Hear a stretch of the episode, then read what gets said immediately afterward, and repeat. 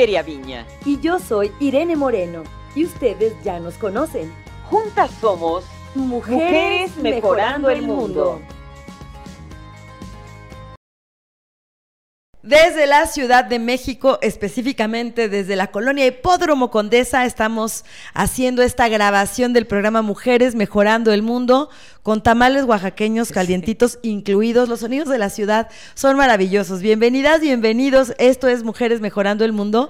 Y bueno, esperemos que por todo el mundo se estén conectando con nosotras y bueno, nos manden sus mensajes, sus likes, se suscriban a nuestro canal y a nuestro podcast para que escuchen cada semana, todos los miércoles subimos los nuevos programas en donde tenemos entrevistas con estas mujeres maravillosas que con su quehacer cotidiano mejoran nuestro entorno. Y como siempre, un placer para mí compartir este micrófono con María Teresa Aviña. Irene Moreno, ¿cómo estás? Tere, querida. Empezaste diciendo lo de la Ciudad de México porque estábamos oyendo allá afuera, a ver si ustedes lo escucharon, el de tamales oaxaqueños tamales calientitos. Para las personas que nos estén escuchando en otra parte del mundo, bueno, que sepan que los pregones en México siguen usándose. Tenemos sí. ese y tenemos otro de que compra fierro viejo que dice colchones, lavadoras, tambores. De, de, hacer un programa sobre los sonidos y los, los pregones. pregones. Los pregones de México. Acuérdense que hace muchos años había uno que decía chichicuilotitos vivos chichicuilotitos vivos. ¿Y eso qué significaba? ¿Vendían chichicuilotes? Sí, chichicuilotes vivos, sí. Ándale. Oye, y bueno, y lo, los, los, serenos, los serenos los que serenos, se escuchaban también. Y la bueno, 10, el gas. sereno.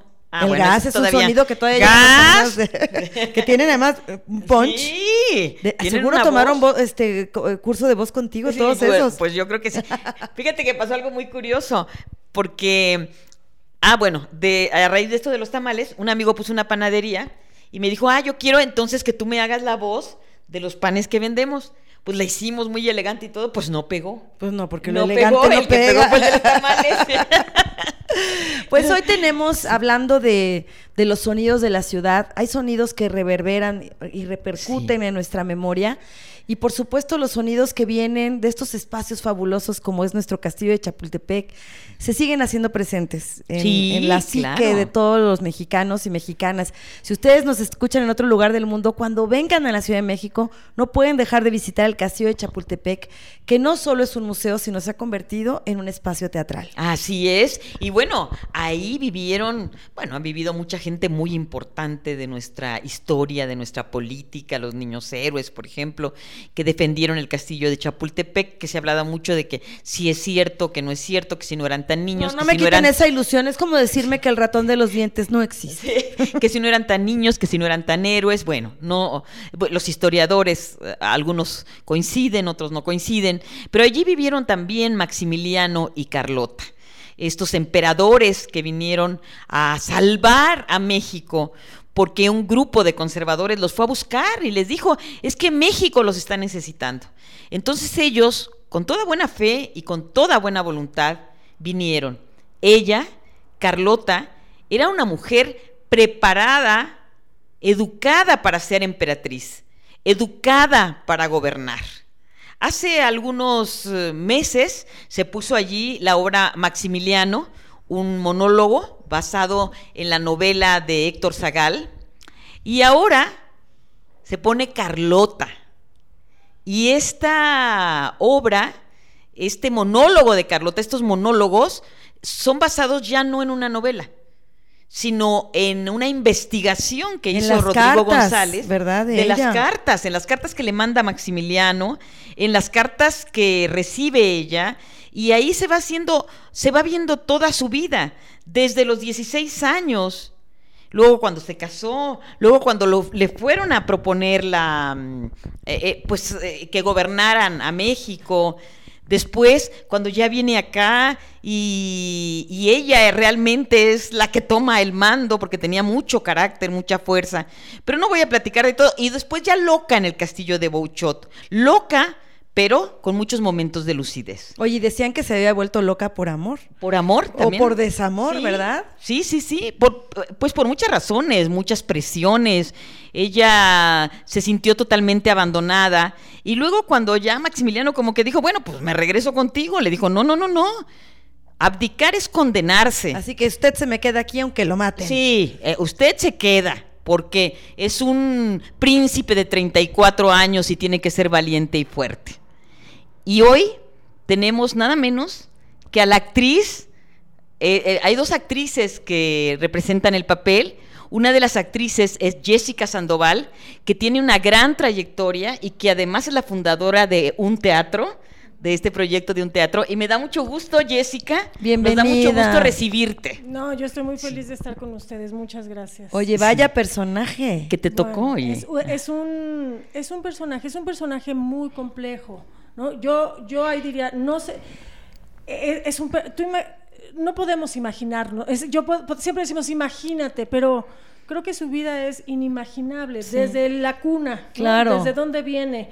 La, re- la abuela era la reina, era reina de Francia, el padre rey de Bélgica, ¿no? Es, está fue, eh, nace en una de, los, de las monarquías ¿no? más importantes y más poderosas de Europa en el momento, Literal en cuna de oro. Sí. literal. Pero además no le educaron Entonces, como princesita nada no más. educan- era la consentida del padre y entonces él no la deja como mujer, sino la educa como a sus hombres.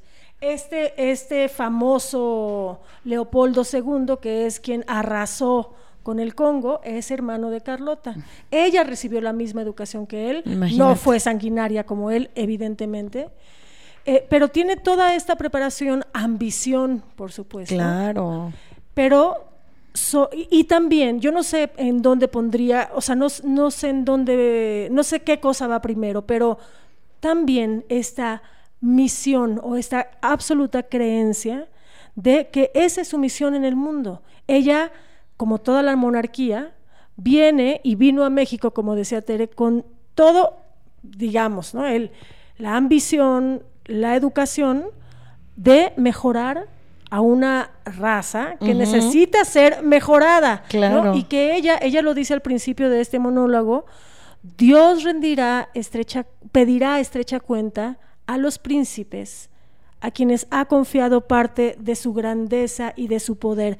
Imagínate que tú tienes ese pensamiento que Dios ha te ha dado, tú tienes parte de la grandeza y del poder de Claro, Dios. claro. Dios te manda a este mundo Para cuidar- como su aliado, como su emisario.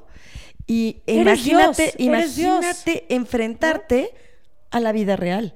Debe ser prácticamente imposible.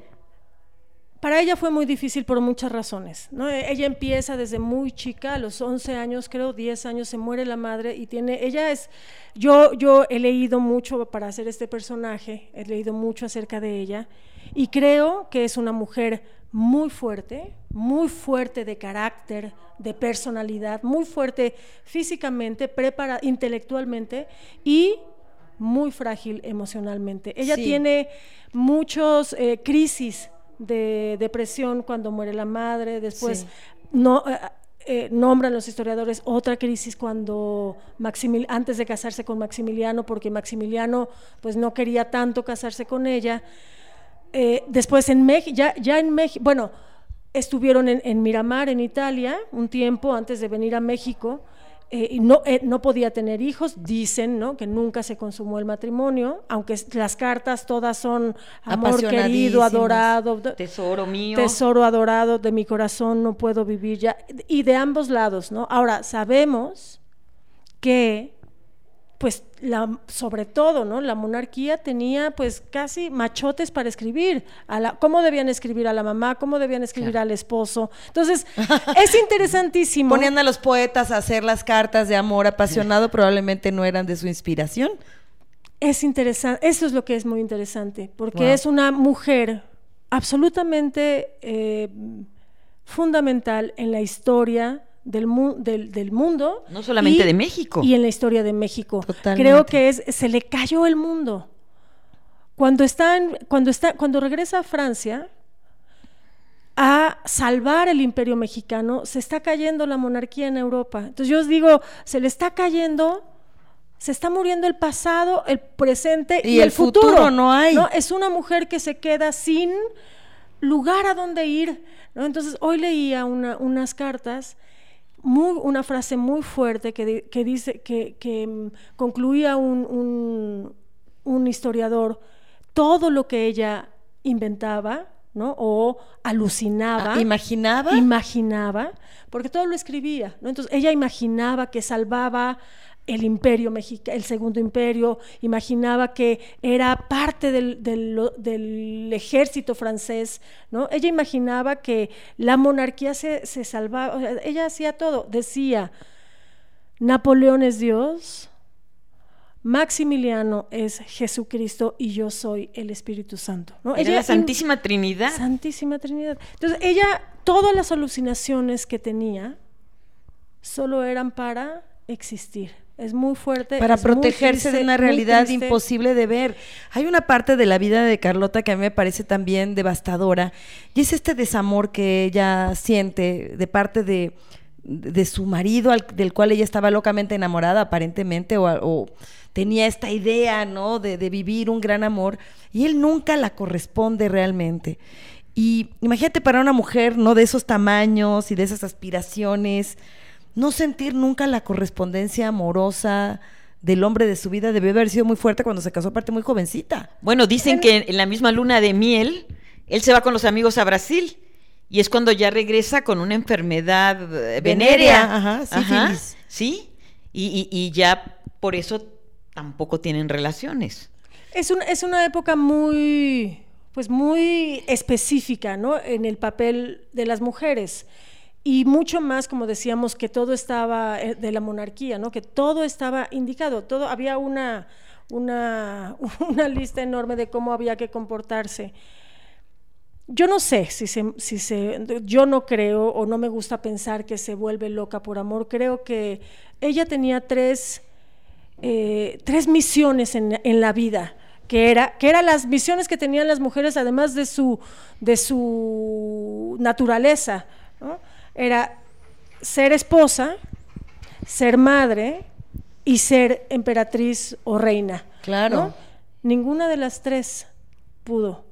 Entonces, eh, creo que su padre era muy ambicioso, la educó. eh, A mí me, me gusta pensar este personaje como una gran, gran lección y muy amplia, muy compleja, de, u- de- de la ambición también, de lo que hace el poder y de lo que hace el papel que te hacen o que asumes tener en la vida. ¿no? Es el, el peso de, de un, de un papel asumido que, no sé, seguramente era muy difícil en esa época, pero ella tenía todo. ¿no? Regresó, eh, era muy frágil, repito, era muy frágil emocionalmente. Sí tenía, la- era atendida por los alienistas que todavía no, no, No había había, psiquiatras. psiquiatras, no se, no se, no se estudiaba La mente, La mente. Entonces, pero sí la vieron de- y tenía esquizofrenia y paranoia. Entonces, lo que dice Tere, que a veces tenía momentos de lucidez, claro, porque no todo el tiempo tenía crisis de, esquizo- de esquizofrenia y paranoia, ¿no? Había momentos en donde ella estaba perfectamente, pero ¿por qué decidió nunca salir del castillo donde estaba encerrada? 60 años se quedó encerrada. Cuando Es- regresa a Europa, regresa a, a Francia, ¿a dónde regresa? Cuando regresa a Europa, eh, ella regresa a Italia, que es el, el castillo ¿De Miramar? que- de Miramar, que es donde tenía el castillo su, su, eh, Maximiliano, ¿no? Era el castillo de Maximiliano y Carlota. Y regresa a pedir ayuda.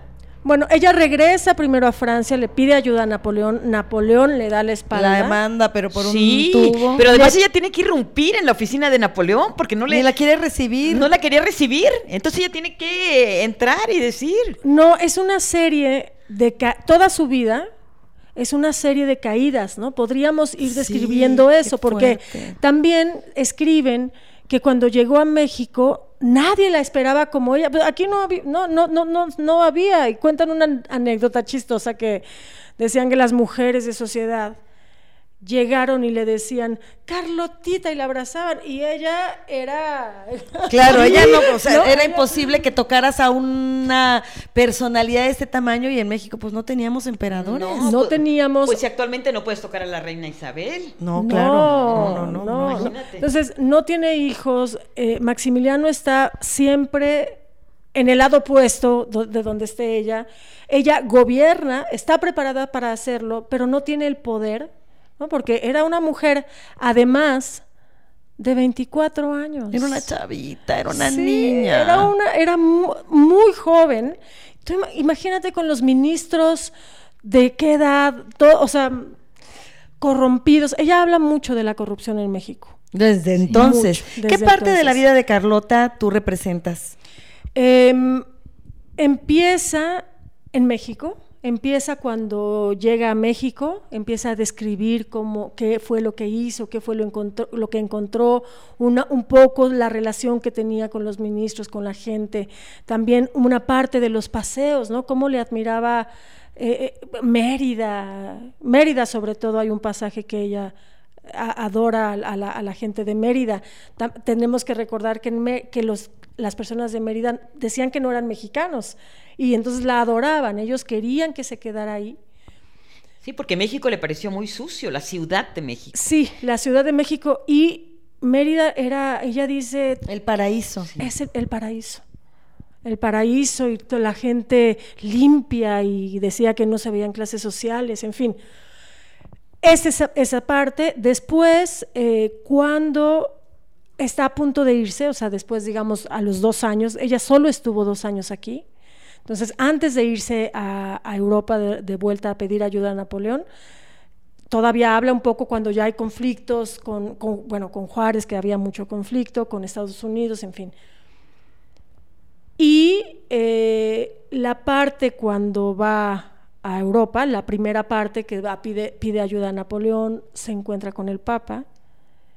Y justo las cartas antes de, cuando ya está en el castillo, las cartas que escribe en esta época, en donde además no sabía que Napoleón ya había, que Maximiliano ya había muerto. ¿No lo sabe?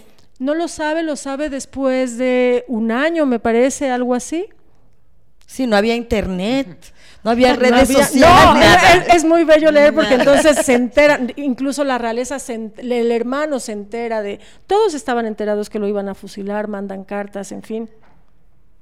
Pero es, es que es un personaje fascinante por muchos sentidos. Por, en- del lado de la mujer es una mujer muy fuerte, es la primera gobernadora de México.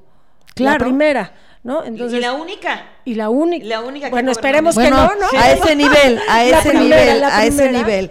Hasta ahorita. Ahora Hasta tenemos una jefa de gobierno, Ah, bueno, pero sí, no, pero- gobierno que no sería- una presidenta de la República, ¿no? Eh, y como un personaje histórico que, que a mí me gustan mucho eh, los personajes. Yo he estado, los personajes que hice también hace tiempo, bueno, hace muchos años, Antonieta Rivas Mercado, ¿no? Wow. Otro personaje mexicano. Otro personaje trastornado, Sí, sí, sí, eh, sufrido, sí, sufridísimo, complicado, complicada, pero muy preparada, ¿no? Muy pre- y, o sea, hizo Sí. muchísimas cosas por la cultura en México, no es la y ahora te acaban de sacar un libro en donde eh, donde hay sus teatro, eh, o sea, es que hizo dramaturgia, hizo hizo novela, me parece, poesía. En fin, pero y además eh, ta- también enamorada, una mujer enamorada de José muy Vasconcelos. enamorada de José Y Vasconcelos. Vasconcelos también, le dijo, a ver, reinita, de- relájate, que no es para tanto, ¿eh? Nos pasamos de- bien, pero no es para tanto. enamorada de Rodríguez Lozano también, que, Sí. ¿no? En fin, me gusta mucho meterme en la, pues sí, en la psicología y en la fragilidad, en la emocionalidad de estas mujeres, ¿no? Que, Claro. que son parte de, de nuestra historia y es una delicia interpretarlo porque, porque es una mujer muy poderosa. Algunos dicen que tenía muy mal humor, ¿no? Ella dice en, en una parte del texto, el hombre que quiere ser rey se convierte en demonio, que es ella misma, porque ella misma quería ser reina, ¿no? Entonces, debe ser un demonio y después es una, una mujer tan frágil que se esconde o que huye en, en su locura. Se esconden justamente. La, la- Se su evade mente- de la realidad. Por de la supuesto, realidad. Sí. ahí encuentra Ajá. la protección en la locura. ¿Qué retos encontraste más importantes? Porque hay desde una manera de hablar, una manera de caminar, una manera muy específica de moverse de tu personaje. ¿Cuáles son los retos más interesantes? Porque además que hay danza, que tú también eres bailarina y también hay un poco yo- de danza. Yo soy sobre todo bailarina. Yo soy bailarina. Me ha tocado hacer muchos personajes. Empecé mi carrera haciendo Ana Frank.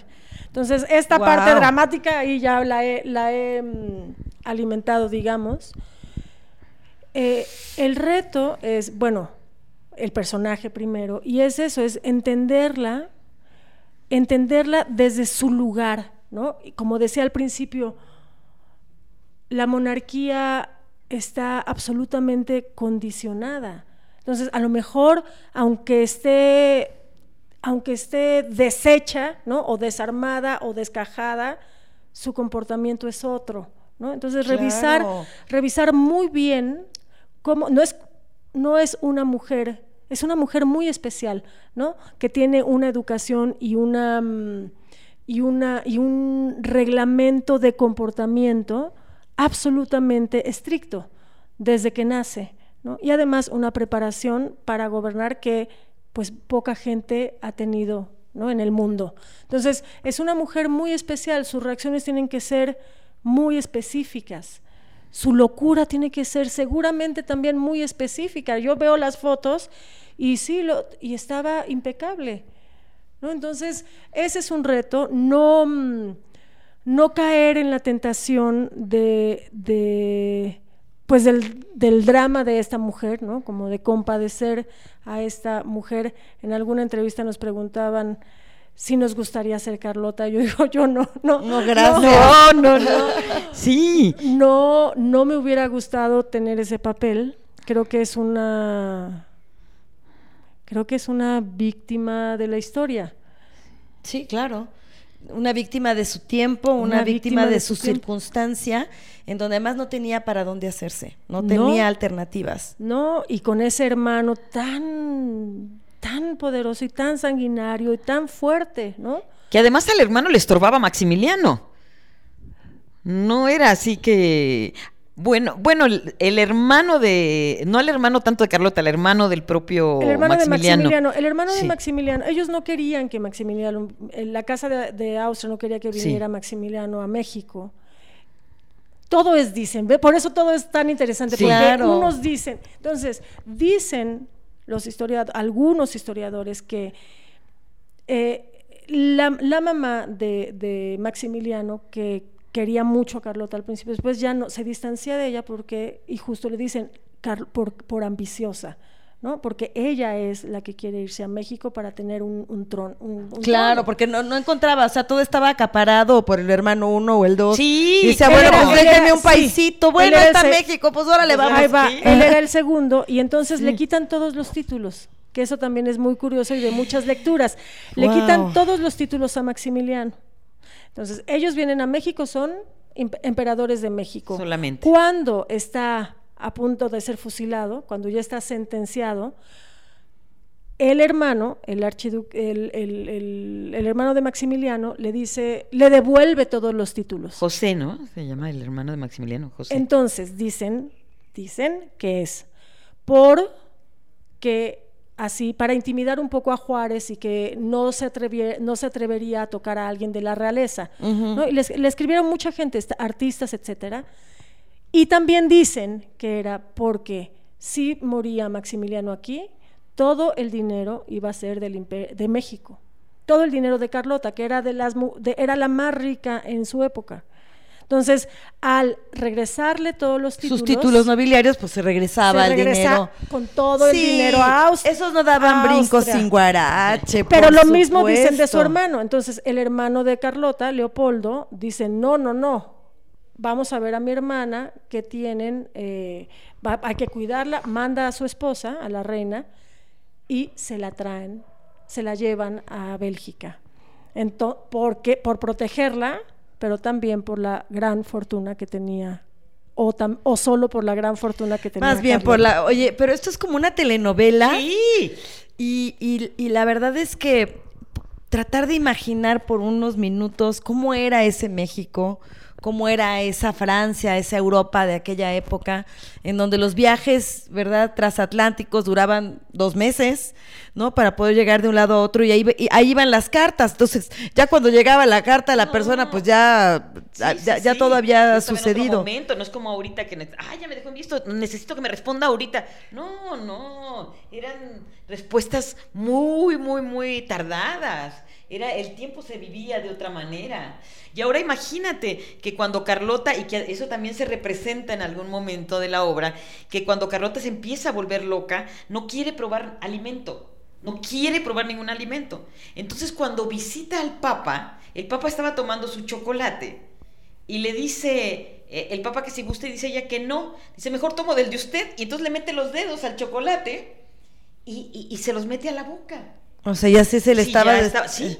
Ajá. Y entonces eso se representa en una cosa muy padre en la, en la A obra. ver, cuéntenme, porque Tere sabe, porque tú estás promoviendo también vi, y ya la y viste. porque yo ya la vi. Y porque eh, Jessica apenas está a punto de estrenar su personaje el día que hoy estamos grabando el programa. Pero eh, cuéntenme cómo eh, está la dirección, quién, quién escribió el texto y, y- y- y qué más vamos a ver en este Mira, es una, performance. es una, de verdad es una belleza, literalmente, porque la dirección y la y la Adaptación. dra- y la dramaturgia es de Rodrigo González. Nuevamente de Sí, Rodrigo. es un el genio. gran Rodrigo. Tenemos música en vivo, una composición eh, hecha para la, para la pieza. Hay un piano y dos chelos. Entonces es en el Alcázar. El, ve- es Alonso J. Burgos. Burgos, Sí. un muy joven compositor. No, llega a los 25, creo. Sí. Pero es muy bueno. Eh, el vestuario que es divino De Carlo de Michelis, el de Carlo de vestuario. Michelis. nada es divino. menos.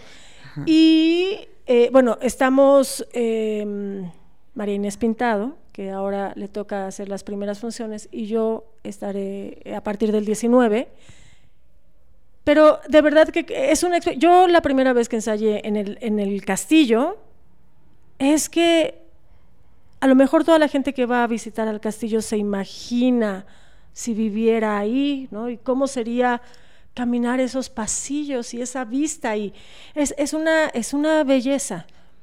Es por eso decía al principio es un, eh, eh, creo que el, el más grande reto es ponerse en los pies de esa mujer. Que además Es- caminó por esos pasillos. Sí. Ahí ahí dormía. No, Claro. Es inimaginable. Es inimaginable cómo era la vida. ¿Qué, qué, qué podía tener en la cabeza esa mujer que tenía a sus pies el mundo entero? Porque tenía México. ojo, eh, O al menos eh, eso creía. algunos podemos decir que afortunadamente y otros no, ¿no? Yo no, yo no digo que afortunadamente, pero. Y tenía en Europa, entonces su familia era muy, muy, muy poderosa. Tenía, ¿no? Es, es- es la época de los imperios que se, de las monarquías que se repartían los países. Entonces, pues tenían años dominando el mundo. Y tú dominas en ese momento al mundo cuando estás sobre el escenario. ¿Qué Y sientes? te vuelves loca realmente. Eh, es una pieza, mm, a mí me gusta mucho porque tiene un, un- un rango, ¿no? De Dramático. un rango dramático y, de, y emotivo grande. ¿no? Entonces, eso como, como bailarina. Además, bailo, que eso es mi, mi, mi profesión. Hace mucho no bailo, pero es mi profesión. Y actúo, actúo y es mucho texto. Y, a- y la danza te permite ver ese mundo inter- interno. ¿no? Entonces, a ella la vemos con este vestido imperial bellísimo, hablando de política, de gobierno, de Maximiliano, de Juárez, de los estados, y después la vemos en, en, en su intimidad, en su fragilidad o en lo que nosotros creemos ¿no? que es su fragilidad ¿En camisón? en camisón. Oye, además, eh, son pocas funciones. Este es un regalo, es un deleite para los amantes del teatro, de la danza, de la historia y del, Del propio teatro. país y por supuesto del teatro. En estas escasas funciones del mes de octubre, Es todo octubre, sábados y domingos a las 8 de la noche. Hay boletos en taquilla, hay boletos en Ticketmaster también. Y, y la taquilla está ahí antes de subir al, al Sí, cerro de y pueden llegar en auto. Sí, que también. todos, eh, este, yo y yo Sí. misma decía, ¿cómo vamos? Pueden llegar en auto, la entrada es por Reforma y Gandhi, y se- solo hay que llegar temprano porque la subida es lenta. Y solo para contestar, porque me fui por otro lugar, la primera vez que ensayé, baja, hay una rampa, es lo único que les voy a decir, hay una rampa. Bueno, una emoción, así de, de emoción, de ver ese paisaje, de ver esa, eh, eh, esa belleza, de caminar esos pasillos. ¿no? Majestuosidad. De sentirme la dueña de ese lugar. Wow, claro. es, es, es muy, es, un, es muy bella experiencia, en todos los sentidos. Creo que será una experiencia, bueno, por supuesto, histórica y plástica. Y musical, ¿no? Porque ahí Sí, ten- no, tenemos la momentos está maravillosa. de concierto bellísimo, en fin. Y hay que decir, también, como tú dices, sin, sin espolear, ¿verdad? Hay que decir que también está la presencia de Maximiliano de alguna manera. Sí. Ay, no les bueno. vamos a, a decir cómo. Yo tuve la maravillosa experiencia de haber visto la- el monólogo de Maximiliano en ese mismo espacio y hoy me encanta ver esta otra parte de la vida de México, que es Carlota, que es un emblema indudablemente, eh, de una época tortuosa de México. Sin embargo, bueno, pues vamos a poder conocer un poco más de este personaje que tal vez no tenía tan claro el rostro, pero menos que había dentro de ella. Vamos y lo vamos a, vamos conocer. juntas, como vamos fuimos a ver Maximiliano. Vamos, Tere. Sí. Todos Ya los sábados y domingos del mes de octubre. A las ocho Hay de la redes noche. sociales, Tere, donde se pueden Hay meter redes ahorita. sociales, Rising Art, está Carlota también en Facebook y RAAC en Instagram y también en Twitter. Gracias, Jessica No, Sandoval, por haber gracias, estado. Muchísimas gracias. Vengan, vengan a verla, les va a gustar mucho, les va a emocionar. Y es además el momento perfecto, porque siempre conocemos la cara del hombre, ¿no? Sí, Siempre claro. nos toca, ¿no? Ahora de la mujer. Por su, ahora y siempre, de aquí en adelante. Oye, ¿no? de esa mujer que era la mente de ese hombre. Sí. Ella era la mente de Sí, sí, sí. Maximiliano. Y ella tenía mucho más carácter que él, Claro, según, por según he visto en las cartas. Y mucho más preparación. Y mucho más preparación. Sí. Eh, hablaba muchos idiomas. Sí. Entonces, Sí. bueno, el día de hoy nos dejas esta tarea de meternos en este momento internet, comprar nuestros boletos e ir a disfrutar de esta maravillosa apuesta, que es una gratísima oportunidad de reencontrarnos Ah, con nuestra historia. A ver, y al que nos deje comentarios, realmente comentarios, en, ahí en YouTube, en donde nos están viendo, yo les regalo un pase doble. Tere, wow, qué espléndida. Déjenos comentarios. Ya, ya nos vemos. Que tengan una muy feliz noche, tarde, mañana. No sé la hora que nos estén viendo. Compartan este video. Suscríbanse a nuestro canal de Mujeres Mejorando el Mundo y compartan, por supuesto, con sus seres queridos. Ya nos vamos, mi Tere Aviña. Nos vemos, Irene, como siempre un gusto. y los estar esperamos contigo. en nuestro próximo video. Hasta la próxima.